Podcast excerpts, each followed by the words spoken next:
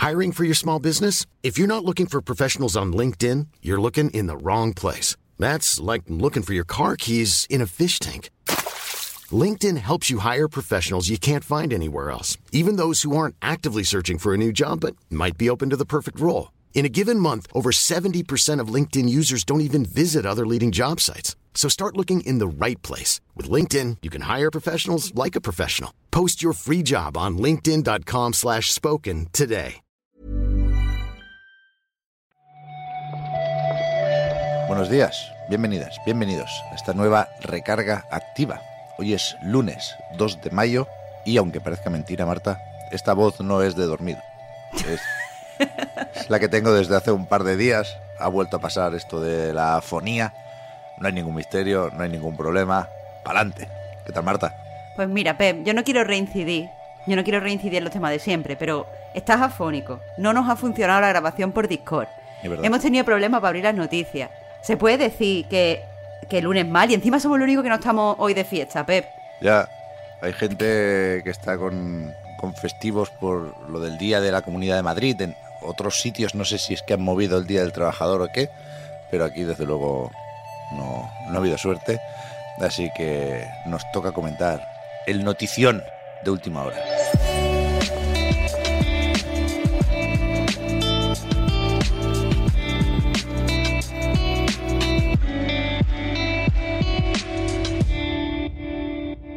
Yo, no te cambio un festivo por lo de poder decir que Embracer Group ha anunciado un acuerdo para comprar la parte occidental de Square Enix, es decir, Eidos, Crystal Dynamics y todas sus IPs.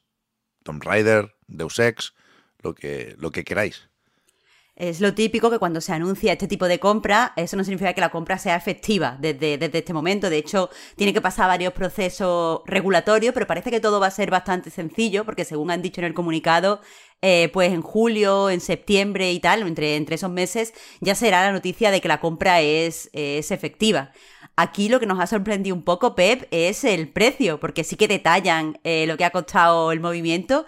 Y la verdad es que 300 eh, millones de dólares suena a poco. Muy poco, yo no lo entiendo, no lo entiendo. 1.100 empleados, 50 franquicias, insisto, eh, lideradas seguramente por, por Tomb Raider y Deus Ex, pero hay unas cuantas más, que si Legacy of Kane, se las quedan todas.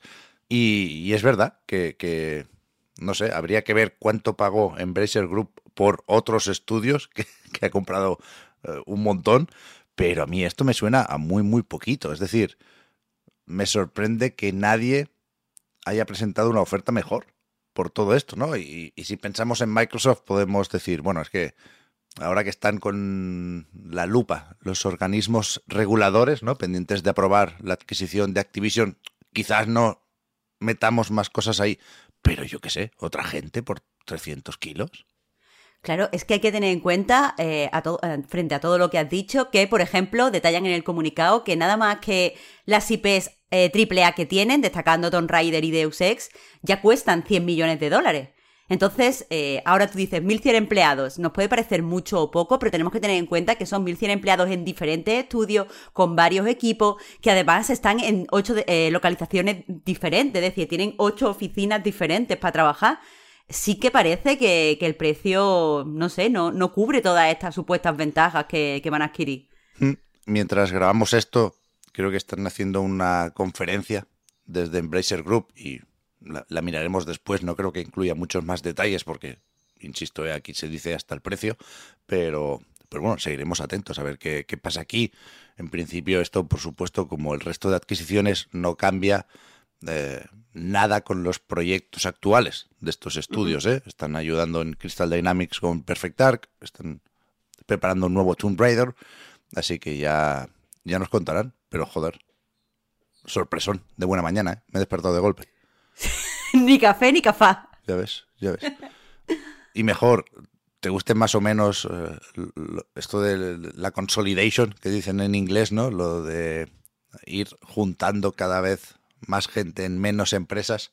Yo creo que ha quedado más, más guay abrir con esto que abrir con la jugarreta de las tarjetas del Plus y del Now, que tienen un lío ahí en PlayStation que yo ya, es que ya no me salen ni las bromas con Jim Ryan, Marta. Tiene, o sea, no, no puede ser él solo. Tiene que haber alguien más ahí liándola.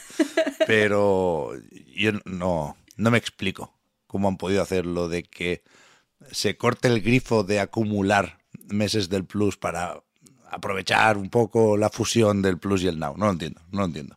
Claro, la noticia viene porque la semana pasada y sobre todo a lo largo de, los últimos días, muchas personas estaban quejando de que estaban intentando canjear tarjetas prepago y no podían, les daba como una, eh, como una especie de error.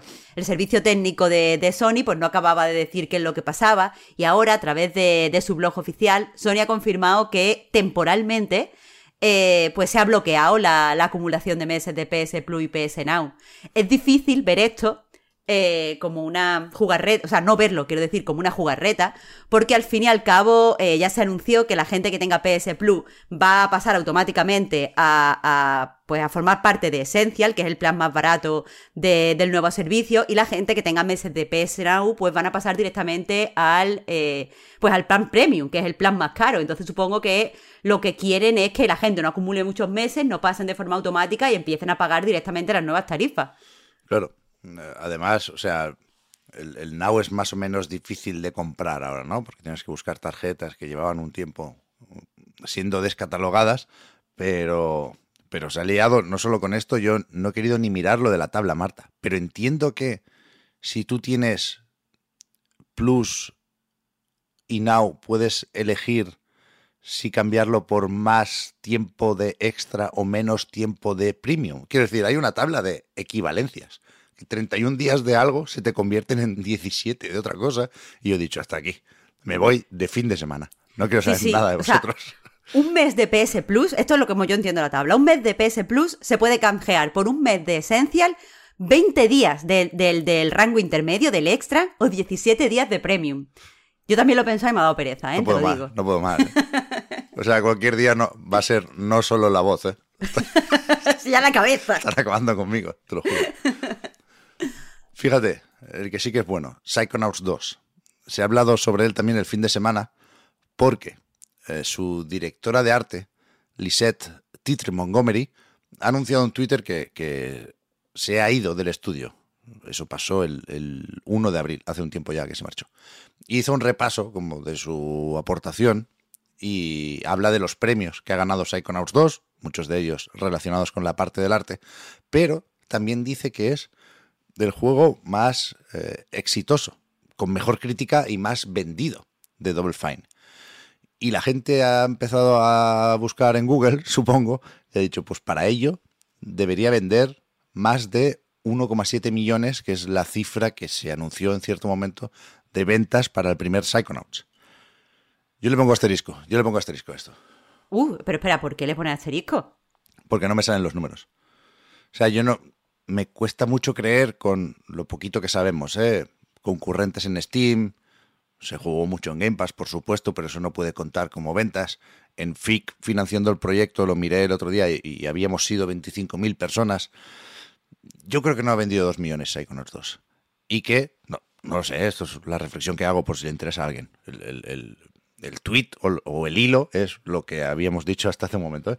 pero que yo creo que se puede referir a el juego de Double Fine que más ha vendido en sus primeros 10 meses de vida, ¿sabes? Algo así. Porque es verdad que Psychonauts 1 de inicio vendió muy, muy poquito. Y después en Steam, cuando recuperó los derechos Double Fine, lo volvió a editar, lo puso baratico, ahí ya pues se fue vendiendo más, claro. Tiene muchísimo más tiempo. Pero no, joder, ojalá, ¿eh? Haya vendido 2 millones Psychonauts 2. Ojalá. Pues es que es difícil, eh, pues saber si, si estaba tirando bien, si estaba apuntando mal o no. Porque es que, claro, estos tweets lo ha puesto la directora de arte sin ningún tipo de, de dato ni especificación. Hay gente, estoy leyendo ahora mismo en Twitter, que le está preguntando eh, cosas concretas de a qué te refieres, como eh, te refieres a no sé qué, a no sé cuánto, y no, no contesta nada. Así que tenemos que tomar su palabra y, bueno, pues alegrarnos. No darle demasiada vuelta, simplemente alegrarnos porque nos cae bien Double Fine y nos gusta Psychonaut 2. Lisette está como enfadada, parece. A mí es verdad, siempre me ha dado esa sensación. Como que no. Claro, al lado de Tim Schafer todos pareceríamos muermos. Pero eh, hay un poco de. No sé si arrogancia, pero sí. es un tono raro el de este hilo. Esto también se lo ha dicho mucha gente en Twitter, lo vi yo. Sí, es cierto. Es que eh, mucha gente dice, no nosotros, la gente, que se está poniendo un poco de, no sé, de medallas por cosas que no son sus competiciones. Pero bueno. A ver si aclaran lo de, lo de las ventas. Sí. Y para terminar, pues después del 1 de mayo, malo sería que no entrara aquí un poquito de información sobre sindicatos, ¿no, Marta? claro, es que es lo que pega, es que deberíamos haber hecho un recarga activa Breaking News ayer mismo para poder dar esta noticia. Claro. Aunque sea en Australia, que ya será casi día 3 de mayo, pero bueno, yo creo que entra, yo creo que entra. Claro, la noticia es que lo que hasta ahora era una asociación internacional de, pues, de desarrolladores buscando eh, mejores derechos laborales, Game Workers Unite, se ha convertido en Australia eh, legalmente en un sindicato.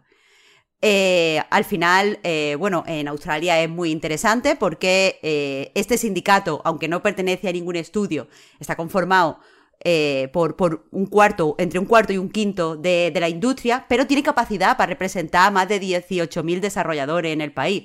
Entonces, pues sí que pueden conseguir algunas cositas. Ya sabemos además que muchos, muchos trabajadores pues no contactan con su sindicato hasta que no pasa algo y siempre está bien que haya un sindicato fuera de los estudios con los que puedan tener relación en cualquier momento.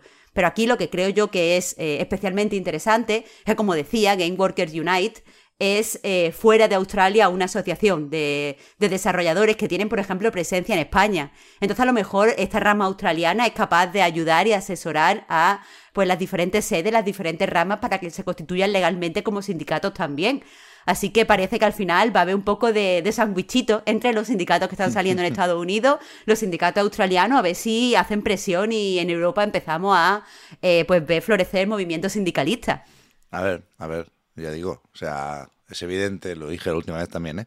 que es que hay movimiento aquí porque, bueno, lo vemos con titulares casi cada día. Estamos haciendo un seguimiento diario, literalmente, de, toda esta movida y, es evidente que, que, no hay marcha atrás. A mí me lo parece, vaya. Y ya está. Vamos a ver qué dicen los de Embracer Group. Estoy viendo que ya se ha mencionado blockchain, la nube, esas cosas que, Dios mío, ay, Dios mío. que nos gustan, pero, pero joder, raro será que no sea la noticia de la semana, ¿eh? la del lunes a las 9 de la mañana. A ver qué hacemos con el resto de recargas, Marta. Bueno, ampliamos las informaciones, eso siempre viene bien. que ya verás cómo gotean cosillas, Pep. Eso es, eso es. Y, y bueno, espérate, creo que mañana, haciendo repaso de eventos digitales, mañana es cuando se presenta el Warcraft de móviles. Uy. Así que tenemos un poco más de Blizzard para estos días. Bueno, bueno, está bien, venga. Eh, ya, hay que trabajar en fiesta, al menos que apunta que sea una semana de buena recarga. Venga, va, parece guay.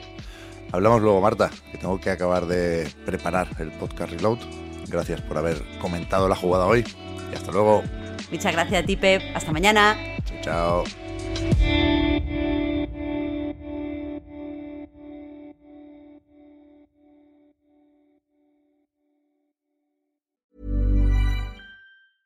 Cool fact a crocodile can't stick out its tongue. Also, you can get health insurance for a month or just under a year in some states. United Healthcare short term insurance plans, underwritten by Golden Rule Insurance Company, offer flexible, budget friendly coverage for you. Learn more at uh1.com.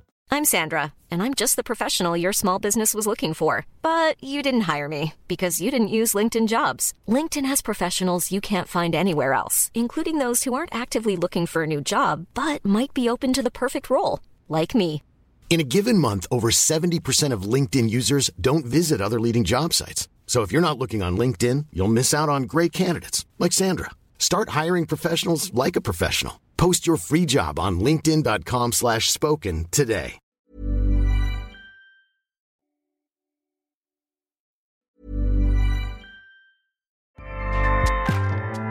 Acast powers the world's best podcasts.